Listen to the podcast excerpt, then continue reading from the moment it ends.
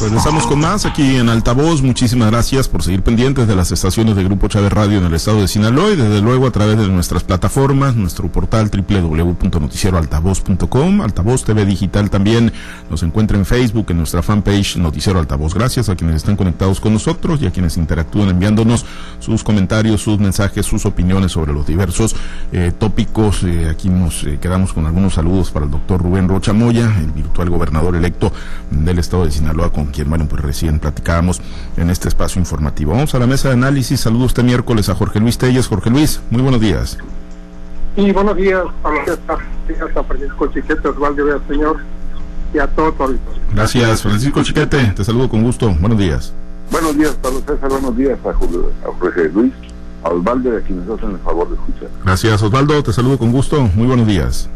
Muy buenos días, Pablo César. Buenos días, Chiquete, Jorge Luis. ¿Listos? Gracias. Bueno, pues hoy jornada de cómputo final, sesiones de cómputo final en los órganos electorales para, bueno, pues ya saber eh, con mayor exactitud cuáles fueron las votaciones, toda vez de que en algunos eh, municipios, en algunos distritos, pues han quedado ahí paralizados los programas de resultados electorales preliminares desde hace algunos días o desde hace algunas horas.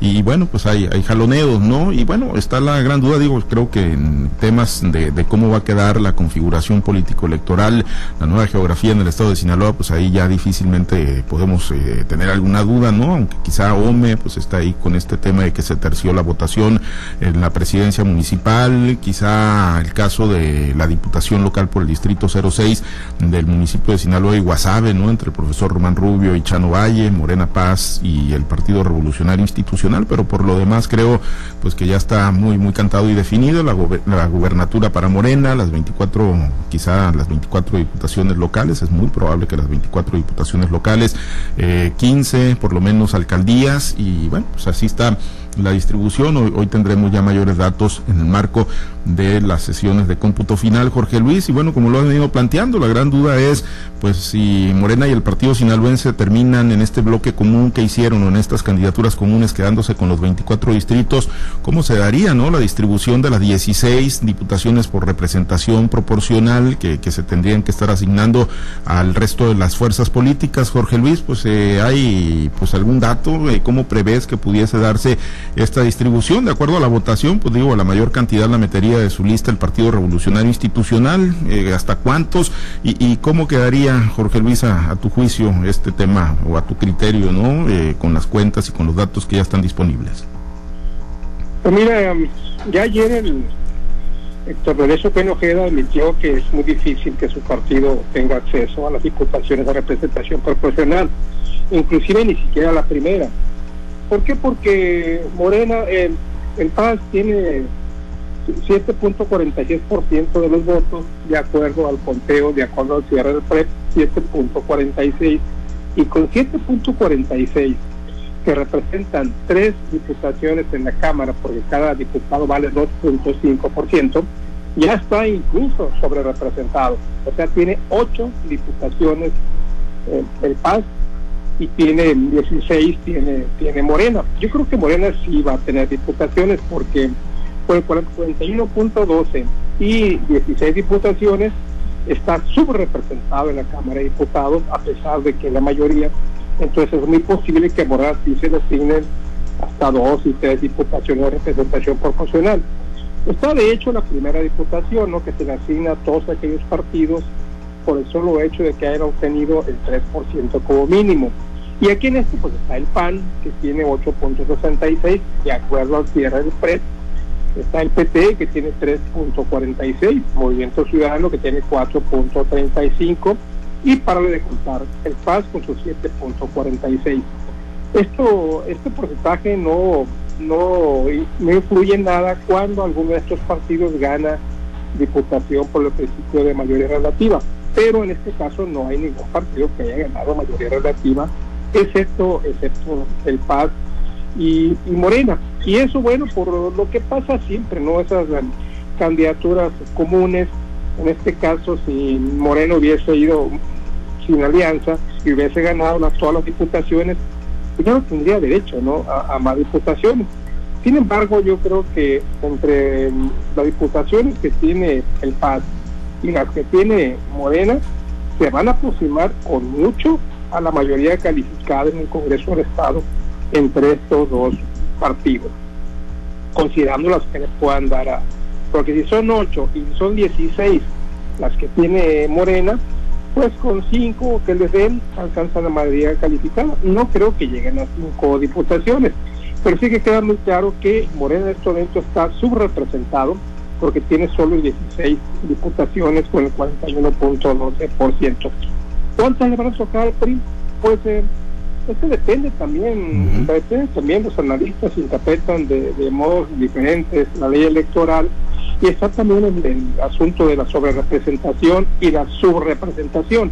Aquí, por ejemplo, el caso del PRI pues está muy subrepresentado, porque con 22.88% tendría, podría tener hasta 11 diputaciones, considerando que cada diputado vale 2.5%. Sin embargo, no tiene ninguno. En este momento no tiene ninguna y la única seguridad que tiene es la que le darían por el solo hecho de haber tenido el 3%, el 3% como porcentaje mínimo. Yo creo que PRI le tocarían mínimo unas 6, 7 diputaciones, que más o menos serían las mismas que tiene en este momento. El PAN estaría ah, con algunas dos diputaciones, el, el PAS ya con ninguna, MC con una, PT con una, para lo de comprar. Entonces así como, como en teoría, de acuerdo a lo que dice la ley, así estaría el asunto. Pero te digo, pues hay muchas maneras, ¿no? Hay dos asuntos aquí que dice, habla de la sobrerepresentación, que no debe ser mayor del 8% con respecto a la votación adquirida. Y hay otro artículo muy contundente en el que dice que ningún partido podrá tener más allá de 24 diputaciones por ambos principios. Pero hay que recordar, para quien pregunte, ¿y la coalición Paz Morena? Pues sí, esa es una pregunta válida, pero hay que recordar que cuando se hace el cómputo para diputados por el principio de representación proporcional, se hace por partidos, no por coalición. Esta votación que yo estoy dando ahorita es por partidos, no es por coalición y es por partidos como se toma, como se hace el veredicto. Una buena tarea para los abogados de Morena, del PAS y del PRI sobre todo. Sí, sí, efectivamente, ¿no? Eh, pero además eh, iban en candidaturas comunes, ¿no? Eh, era, era eh, pues digámoslo así, la forma como se asociaron políticamente el partido sinaloense y, Morena, ¿no? No llevaban un reparto previo, eh, aunque pues cada quien llevaba sus respectivas cuotas y efectivamente ocho de esas diputaciones locales son del partido sinaloense, ¿no? Son con gente que pues Héctor Melesio Conujera colocó en las candidaturas, 16 son, son de Morena. Pues bueno, eh, el caso de los priistas que seguramente pues se llevarían la mayor cantidad de, de, plurinominales, pues vamos a ver hasta dónde alcanzan, ¿no? Si llega hasta el 6, si llega hasta el 7, si hasta el 7, pues en ese escenario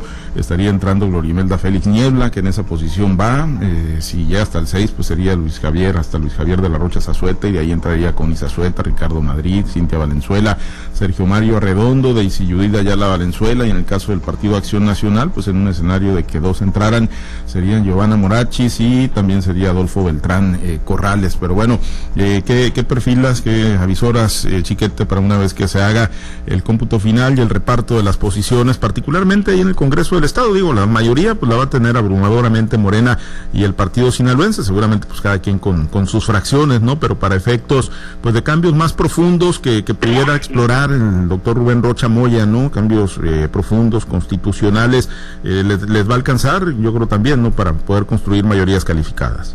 Van a quedar en la orilla. Uh -huh. Mira, de acuerdo con un especialista que yo consulté, pues, son correctas las cuentas de Telles, nomás algunas precisiones. El, el PAS efectivamente no alcanza por esa sobrerepresentación que ya tiene.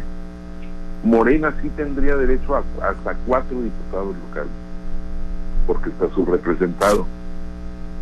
Al PRI le podrían tocar ocho, tres al PAN uno al PT y uno al, al, al los movimientos ciudadanos.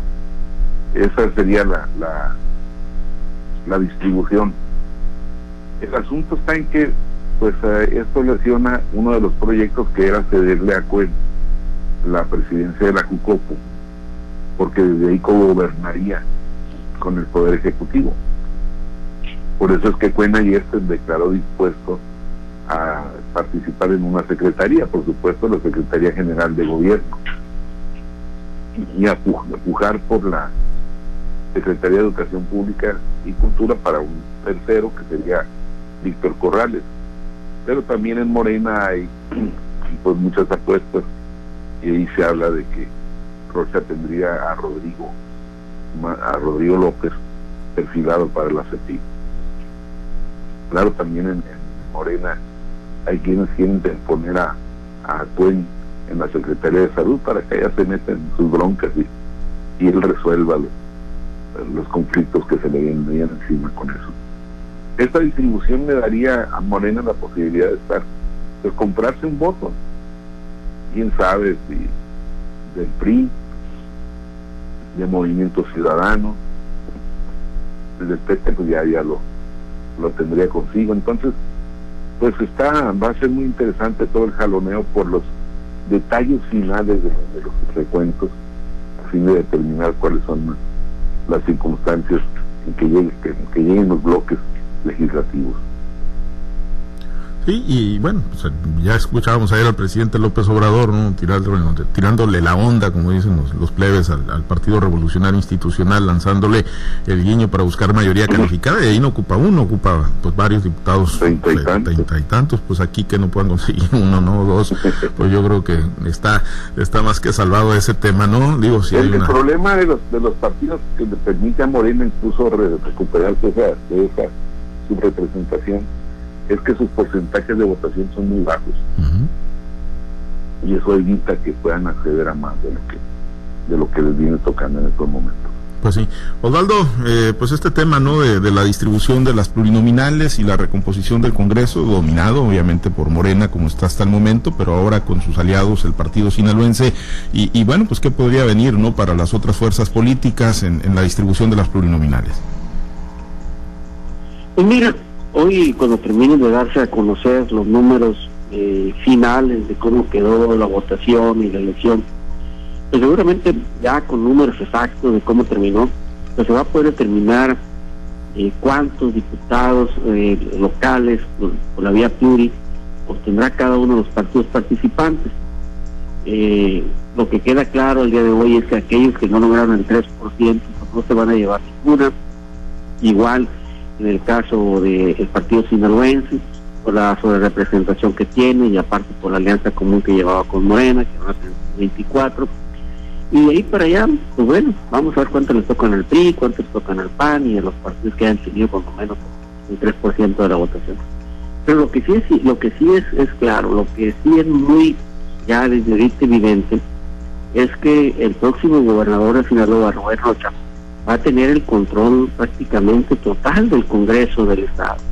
Va a tener, eh, ahora sí, si el actual gobierno, la actual legislatura, que tenía una mayoría simple, ahora poder incluso aspirar a tener una mayoría absoluta del Congreso. Y si no, poquito le va a faltar para tenerla, pero aún así, pues siempre hemos dicho, un gobierno puede comprar un Congreso, pero no un Congreso puede comprar un gobierno.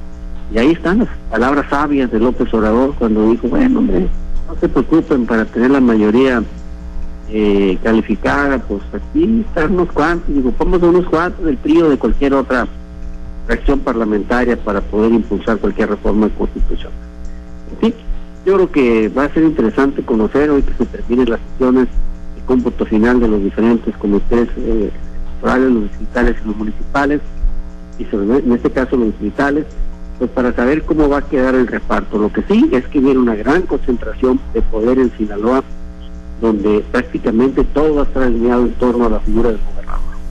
Sí, efectivamente, ¿no? Y, hace unos momentos, previo al corte, previo a iniciar la mesa de análisis, platicábamos en este espacio precisamente con el doctor Rubén Rochamoya y pues, le hacíamos ese cuestionamiento, ¿no? Cómo pues eh, manejar con responsabilidad y nos decía sí, sí va a haber gran responsabilidad, no vamos a caer en tentaciones autoritarias, ¿no? Pese al gran poder y la gran confianza que, que nos dieron los sinaloenses. Y bueno, le preguntábamos sobre el proceso de entrega-recepción, él ha venido manejando mucho las frases y las palabras unidad y reconciliación y decía en el caso del proceso de entrega-recepción que seguramente va a ser un proceso terzo con el gobernador Kirin Ordaz Coppel en el marco de lo que establece la, la propia normatividad para este procedimiento y nos decía, eso sí, no se van a extender tampoco cheques de impunidad absolutamente a nadie. Eh, ¿Prevés, eh, Jorge Luis, digo, de, Rochamoya quizá pues no, no me extrañaría, ¿no? Digo, que, que sí haya un proceso muy terso, que busque impulsar un proceso muy terso, pero pues hay otros, hay enemigos, otros adversarios quizá que lo quieran empujar en otra ruta. Eh, eh Jorge Luis, eh, que, ¿cómo prevés este, este proceso? ayer pues ya se lanzaron, aunque no se llegaron a saludar personalmente digo, no se llegaron a saludar físicamente, sí hubo ahí un saludo en la coincidencia ahí en el evento de cambio de rector de la Universidad Autónoma de Sinaloa, pero bueno, pues con, con el conocimiento que se tienen ambos, eh, el haber participado juntos, eh, pues vendrá un proceso terno y, terzo y además, pues los antecedentes de la elección, ¿no? Donde pues tampoco el gobernador es que haya entrado y se haya metido y haya intentado influir u operar en contra de Rubén Rochamoya. Yo creo que sí va a ser un proceso terzo hay que hay que recordar que finalmente bueno pues este, eh, ellos se proyectan aquí en Sinaloa eh, en el gobierno de Jesús Aguilar Padilla. Ahí consiguieron Sin Ordaz como primero como subsecretario luego como secretario de finanzas y Rubén Rocha pues como coordinador general de asesores durante durante todo el sexenio durante los seis años. Entonces eso da un buen nivel de entendimiento que se golpearon en la campaña bueno pues más bien hubo del parte de, Rocha, ¿no? Hacia Quirino, Quirino mantuvo una actitud, pues, eh, discreta además a lo largo de la campaña, ¿no? En el caso de Rocha, bueno, pues iba algún golpeteo, pero pues son propios, propios de la campaña, como luego dicen, termina la campaña y termina, termina el golpeteo, y en ese momento es una un lugar muy común, ¿no? Viene a la reconciliación, viene busquemos la unidad, a veces quedan palabras buenas, lugares comunes, no se ve Sí. Ahí, te escuchamos, Jorge Luis. Está... Pero te digo, yo creo que no es únicamente la intención, sino que es el de ser en Rocha, de llevar un proceso eterno, terzo, y de buscar la unidad entre los sinaloenses para llegar a, los, comunes. Y bueno, pues tiene razón, ¿no? Una gran concentración de poder, como lo, acaba, como lo acaban de citar ustedes, en el que tiene control prácticamente absoluto del poder legislativo, del poder judicial, y agrégale a la Universidad Autónoma de Sinaloa, que es una de los entes con más poder también aquí en Sinaloa. Entonces, una gran concentración de poder que Rocha muy efectivamente tiene que manejar con cautela y discreción y responsabilidad, porque una vez se le puede voltear el asunto y entonces sí se verían problemas. Tiene, tiene Chiquete esos, esos tamaños, esa habilidad, esa sapiencia política, Rubén Rocha Moya, para manejar pues todo el poder que le han conferido los, los sinaloenses al Movimiento de Regeneración Nacional el pasado domingo.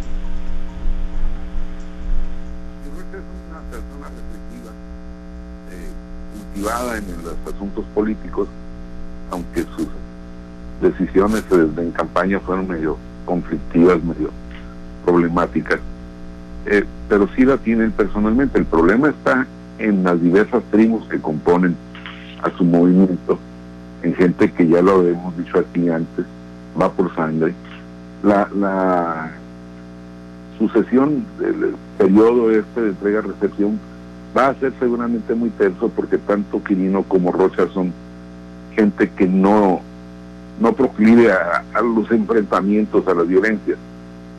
Pero yo creo que los problemas vendrán después con las pues, ansias de revancha, no sé revancha de qué, porque desde que irrumpieron en el ámbito político han ganado todo, pero pues así está marcada la, conducta de, muchos de los cuadros de Morena, así que los de las broncas vendrán por ahí. Y nada más eh, una, un comentario. El presidente en efecto habla de conseguirse votos de acá de allá pero yo, con muchos, creo que la política es eso, la negociación. Es decir, este, tú me aportas votos y yo te aporto a, la aceptación de parte de tus ideas. Eh, la bronca es que el presidente vaya a querer comprar los 33 o 35 votos que le vayan a faltar para la mayoría calificada para que le sigan aprobando sin una sola coma, sin mover una sola coma las iniciativas que presenten. Yo creo que ni siquiera el más radical de los que van a llegar a la Cámara va por decirle no a todo. pues el país tiene que marchar y tiene que haber una, una, una actitud abierta, pero también tiene que haber apertura del otro lado. Si López Obrador insiste en que la 4T va, quítese el que se quite o siga o quédese el que se quede, pues no, no va a progresar esta, esta posibilidad de acuerdo. Pues la famosa obediencia ciega, ¿no? Que, que pide el presidente. Bueno, eh, Osvaldo, proceso de entrega-recepción terzo, sin mayores sobresaltos y bueno, pues tanto, tanto poder acumulado en unas manos, eh, eh, nunca es fácil de, procesar, nunca es fácil de, de, manejar, ¿no? Y bueno, pues, eh, ¿qué esperarías precisamente de este, primero porque nada, de este proceso de entrega-recepción en el gobierno de Quirino Ordaz y el próximo gobierno de Rubén Rochamoya?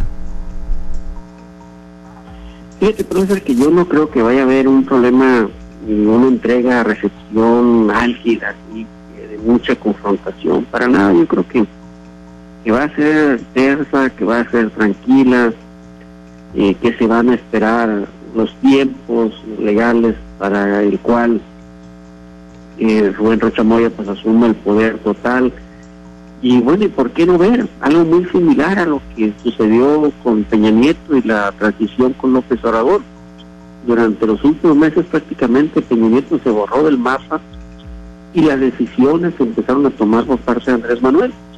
No hay que perder de vista que, bueno, pues vienen temas muy interesantes, aprobación del próximo eh, presupuesto, aunque en Sinaloa se da por ahí hasta noviembre, pero se tiene que preparar con anticipación, se tiene que registrar con anticipación, entonces, pues bueno, eh, ahí seguramente ya el equipo de Roncha va a tener todas las facultad de meter manos al nuevo presupuesto para que arranque ya con un presupuesto hecho su medida, orientado hacia lo que el próximo gobernador va a querer.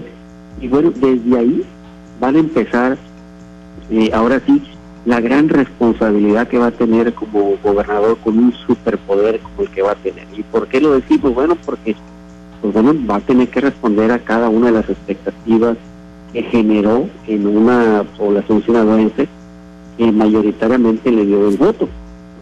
Entonces, ahí vamos a ver qué va a ser en combate a la corrupción, qué va a ser en combate a la desigualdad, qué va a ser en combate a la delincuencia, en los temas de salud, en los temas de educación.